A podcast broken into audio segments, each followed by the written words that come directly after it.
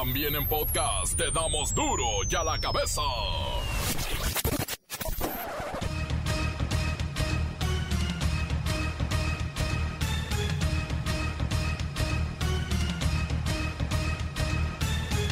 Viernes 9 de julio del 2021. Yo soy Miguel Ángel Fernández y esto es duro y a la cabeza. Sin censura.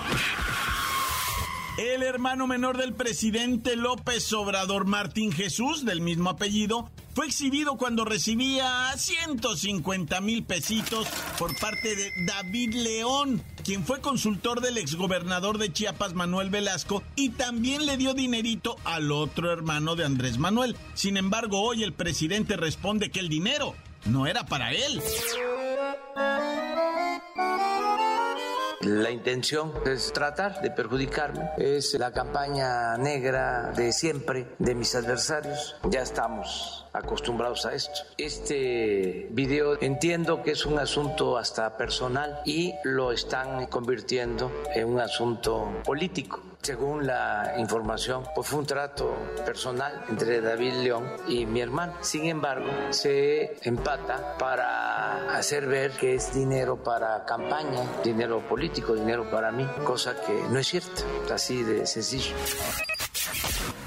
Pfizer buscará la autorización para que se aplique una tercera dosis de vacuna contra COVID-19 para hacer frente a la variante Delta. La tormenta tropical Elsa sube sus vientos máximos sostenidos a 85 kilómetros por hora. Está frente a las costas de Estados Unidos en la parte del Golfo y amenaza con dejar inundaciones y destrozos a su paso. Muere una joven físico constructivista en quirófano mientras le practicaban una operación para no sudar más por las axilas. Presuntamente no resistió la anestesia por las sustancias que ingería para hacer crecer sus músculos. Una pena. El legendario actor y comediante mexicano Alfonso Sayas Inclán murió ayer a los 80 años de edad. Su familia informó su decisión de velarlo de manera privada únicamente con su familia y amigos. Por eso no me gusta venir a esta casa. Ni el chile pica ni nada. Nomás llego, tengo un ratito y ya me está quitando el dinero. 200 hmm, pesos. Se los acabo de quitar al patrón con el cuento del aceite. Hmm, lo del agua al agua. El reportero del barrio nos pone al día con más historias de las tormentas en el sureste mexicano. La Bacha y el Cerillo proponen, ¿eh? Proponen una buena agenda deportiva del fin de semana que está realmente saturada. Comencemos con la sagrada misión de informarle porque aquí no le explicamos las noticias con manzanas, no, aquí las explicamos con huevos. Llegó el momento de presentarte las noticias como nadie más lo sabe hacer. Los datos que otros ocultan, aquí los exponemos sin rodeos. Agudeza, ironía, sátira y el comentario mordaz. Solo en duro y a la cabeza. ¡Arrancamos!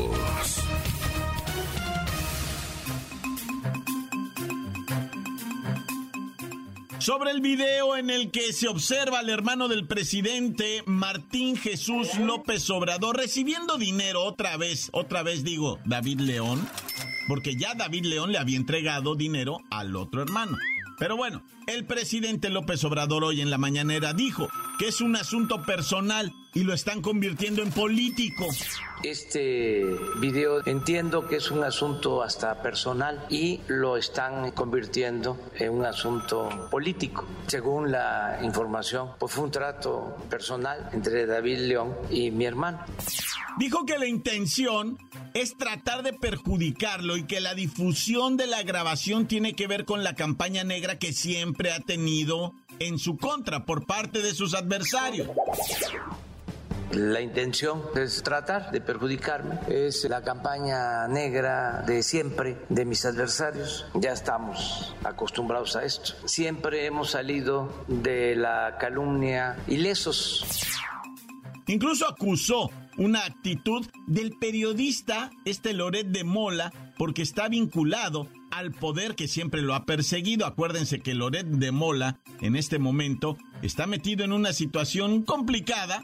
Seguramente saldrá de ella, pero la Policía Federal detuvo a Luis Cárdenas Palomino por tortura, luego de que apareciera en un video en el que el mismo Loret de Mola informaba sobre la presunta captura de unos secuestradores, pero todo era un montaje. Es la actitud del periodismo oficial, oficioso, vinculado a la corrupción, al poder. Loret de Mola, pues, debe estar ahora preocupado porque se detuvo al señor Cárdenas Palomino, que aparece en uno de los montajes que hizo Televisa con Loret de Mola, incluso golpeando a un supuesto eh, delincuente o secuestrador. Y para cerrar, por su parte, el tema, porque bueno, lo cierra él, pero queda abierto por otro lado, dijo que su hermano Martín no lo veía desde hace cinco años. Incluso el presidente reconoció estar entregado por completo a la causa que defiende y enarbola y que él ya no se pertenece a sí mismo. Sin embargo, bueno, insistió en que si un hermano de él, o un cuñado, un primo, una nuera o cualquier familiar comete un delito debe ser juzgado, porque puede ser que con quienes inició su proyecto de nación, a lo mejor ya se relajaron algunos y se echaron a perder. Así es que hay que aplicar la ley sin miramientos. Pero esto no ha terminado, ¿eh? A mi hermano Martín no lo veo desde hace cinco años. Yo ya no me pertenezco. Si un hermano, un cuñado, un primo, una nuera comete un delito, debe ser juzgado. No debe haber impunidad. Nos costó mucho llegar a la presidencia. Puede ser que se trate de quienes iniciaron con nosotros, pero se relajan, se echan a perder la ley sin miramientos. Duro ya la cabeza. El histórico y al parecer menos productivo ciclo escolar 2021 ha concluido por fin. Este viernes con tremendo rezago educativo, no lo vamos a negar. Y es que la apuesta principal de la Secretaría de Educación Pública era que los estudiantes siguieran por la televisión la programación de Aprende en Casa, pero según estudios, las plataformas de Internet fueron las verdaderas herramientas de aprendizaje más utilizadas. Pero miren, vamos a platicar con la maestra Hortensia Simbarón. Y usted, maestra, ¿cómo califica este ciclo? ¿Éxito o fracaso? Lo hecho precisamente por ustedes y la Secretaría de Educación Pública. Encarecidamente, hijo, no juzgues mal a los profes, ni a los directores, ni a los supervisores de zona, ni a la mismísima Secretaría de Educación, hijo. Ciertamente se reconoce que no es lo mismo el aula que a distancia.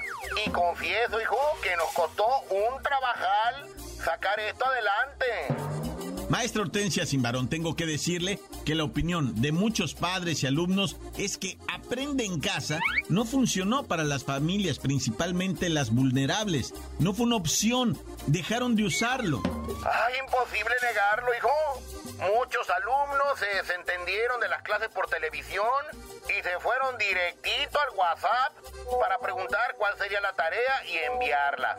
Otros esperaban a pasar lista por Zoom, apagaban la camarita y seguían durmiendo, hijo. No voy a negarlo, ha sido una pesadilla, hijo, ¿eh? Una pesadilla.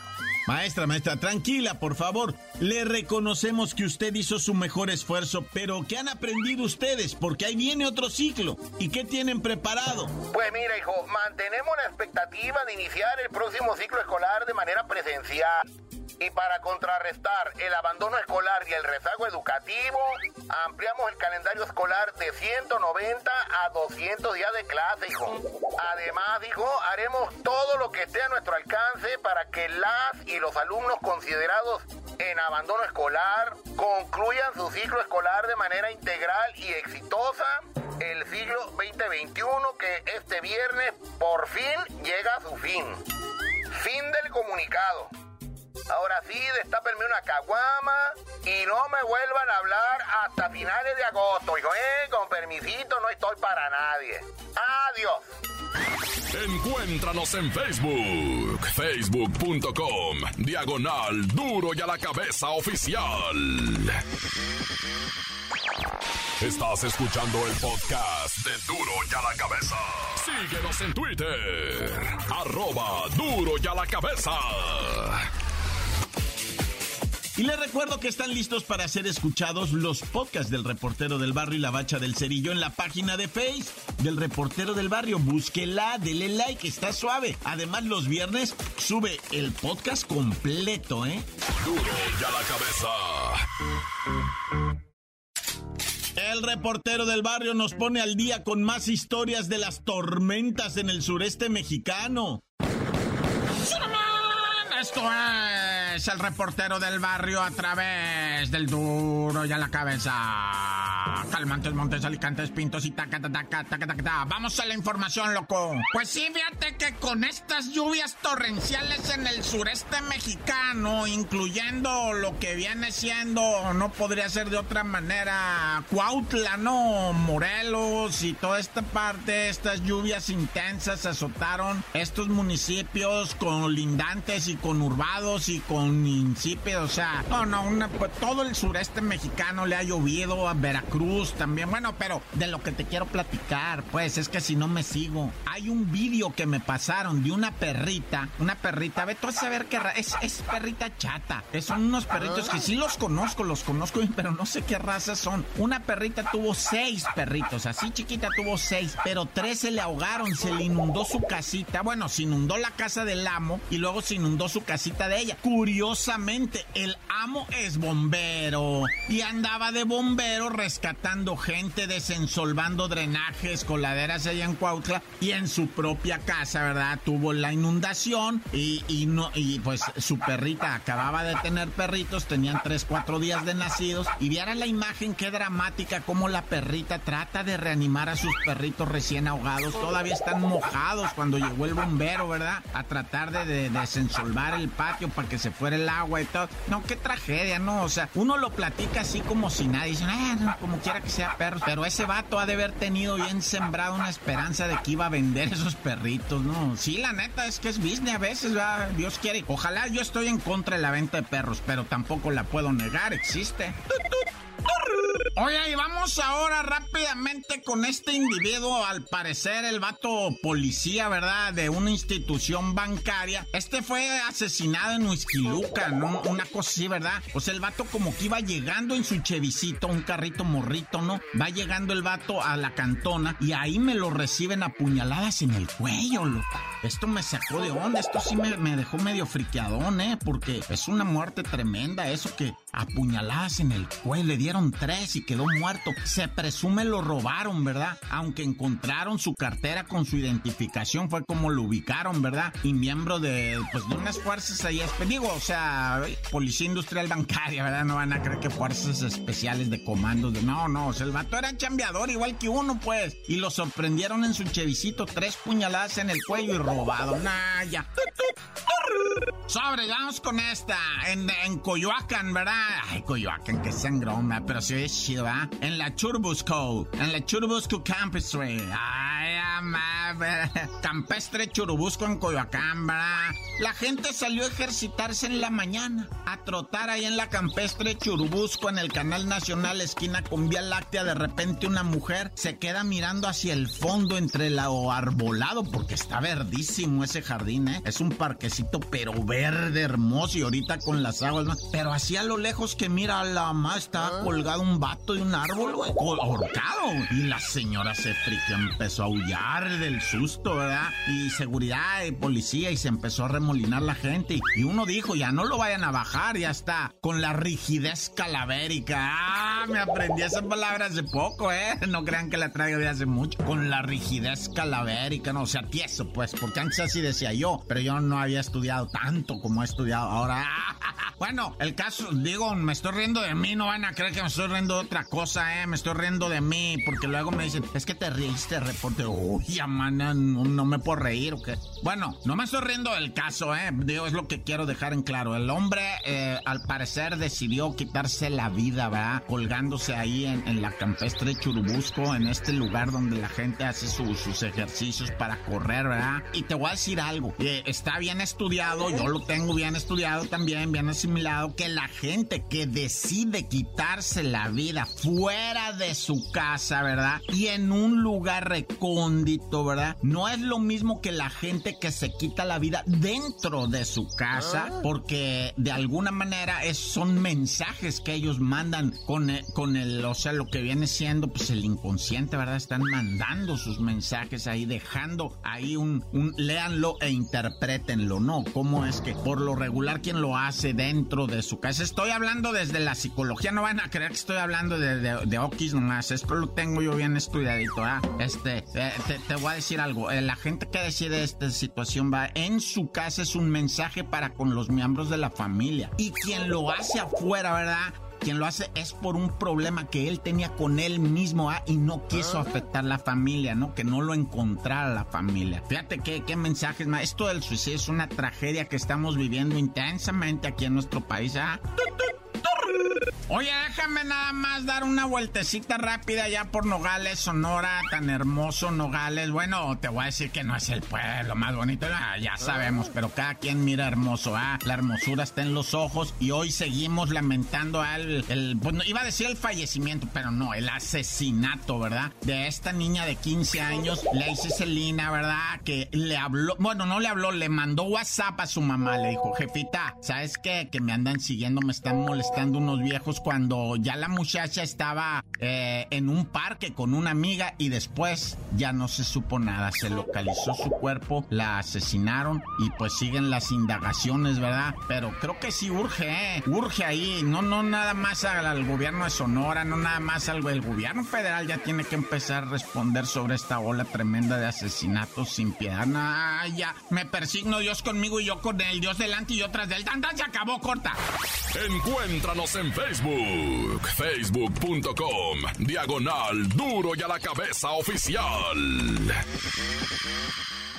Esto es el podcast de duro y a la cabeza.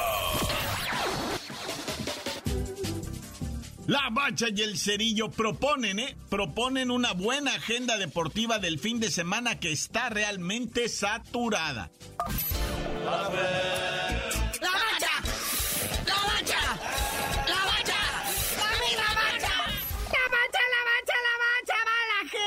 Fin de semana una agenda poderosa, nutritiva, en donde tendremos que tener los tamaños para seleccionar con qué nos vamos a entretener. Para empezar, la Copa América, ¿verdad? Hoy arranca con lo que viene siendo el partido por el tercer lugar, con el subcampeón de la edición pasada que fue Perú, ahora peleándose con Colombia para el tercer lugar. A ver, antes déjenme aclarar una cosa, nos escuchamos así medio raros porque estamos grabando con cubrebocas, estamos juntos en el estudio máscara con máscara. Para que no se espanten, no nos están censurando. O sea, sí se nos oye porque tráibanos el cubrebocas. Y yo traigo hasta careta. Y es para no ensalivarnos aquí el buen cerillo y yo, ¿va? Bueno, mañana continúa esto de la Copa América. Ah, sí, la Copa América, perdonen ustedes. Sábado 10 de julio, Brasil-Argentina. ¡Qué momento! ¡Qué heroicidad! Messi no ha ganado nada con la selección del sol en medio y ahora sí tiene que rifarse chido. O Ahí está Brasil, que es el país anfitrión. Les dieron chance de meter eh, dos mil personas por cada selección. Le dieron a la selección brasilera dos mil boletos y dos mil a la Federación Argentina. Va a haber cuatro mil gentes presentes en esta gran final. Que, pues, aunque no es mucho, pues tampoco es poca cosa, ¿va? Algo es algo, la neta, en estos momentos. O sea, ya vender, ¿cuántas cervezas por cada uno? Nah, ya.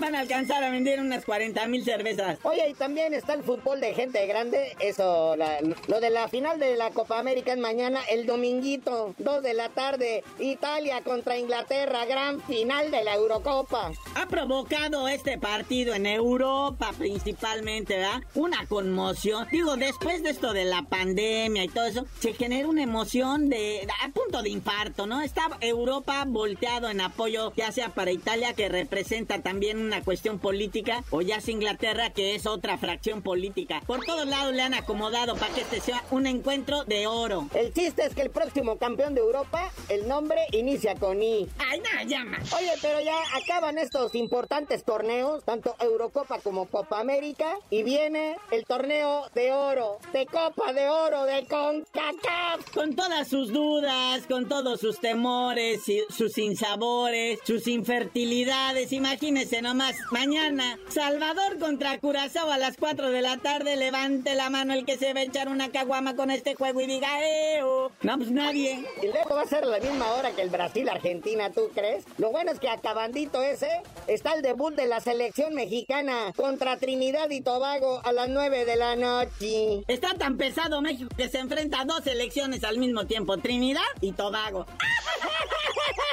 Oye, y luego ya el domingo 11 siguen los encuentros de nivel, ¿verdad? Ahí está el Canadá contra Martinica. Es para que olvidemos pronto el Brasil-Argentina y el Italia-Inglaterra, Y ya para cerrar esta jornada dominical, Estados Unidos contra Haití. No, bueno. Lo cierto es que el fútbol no para. No, y ya están los juegos amistosos también de la Liga MX, ¿no? ¿Qué andas haciendo, güey? No, la Liga MX debuta el mismo día que arrancan los, los Juegos Olímpicos. No, ya. Y ya prohibieron, ¿eh? Nada de posponer partidos ni nada de eso, que porque no tengo mi equipo completo. Porque ahorita dos selecciones pues van a estar ocupadas, ¿verdad? La mayor y la olímpica. Sí, Copa Oro, Juegos Olímpicos, eh, partidos en este momento amistosos en México, el mundo volcado frente a un balón. Que por cierto, ¿eh? Estados Unidos, la selección que presentó para esta Copa Oro, es una selección alterna. No es la chida con todas sus estrellas que juegan en Europa. No, esos son los que ganaron la recién Liga de Naciones de CONCACAF. Ahí se coronaron campeones. Entonces, si esta selección B de Estados Unidos pierde contra México, que es lo más seguro que lleguen a la final, van a decir, ay, pues era la selección B. Pero si ganan ellos con la B... ¡Qué escándalo, Naya!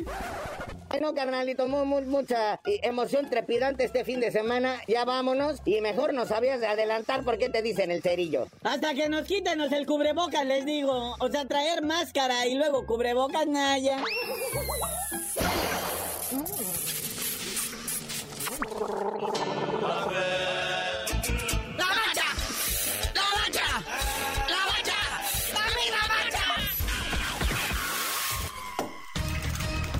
hoy el tiempo se nos ha terminado. Le damos un respiro a la información, pero prometemos regresar para exponerte las noticias como son.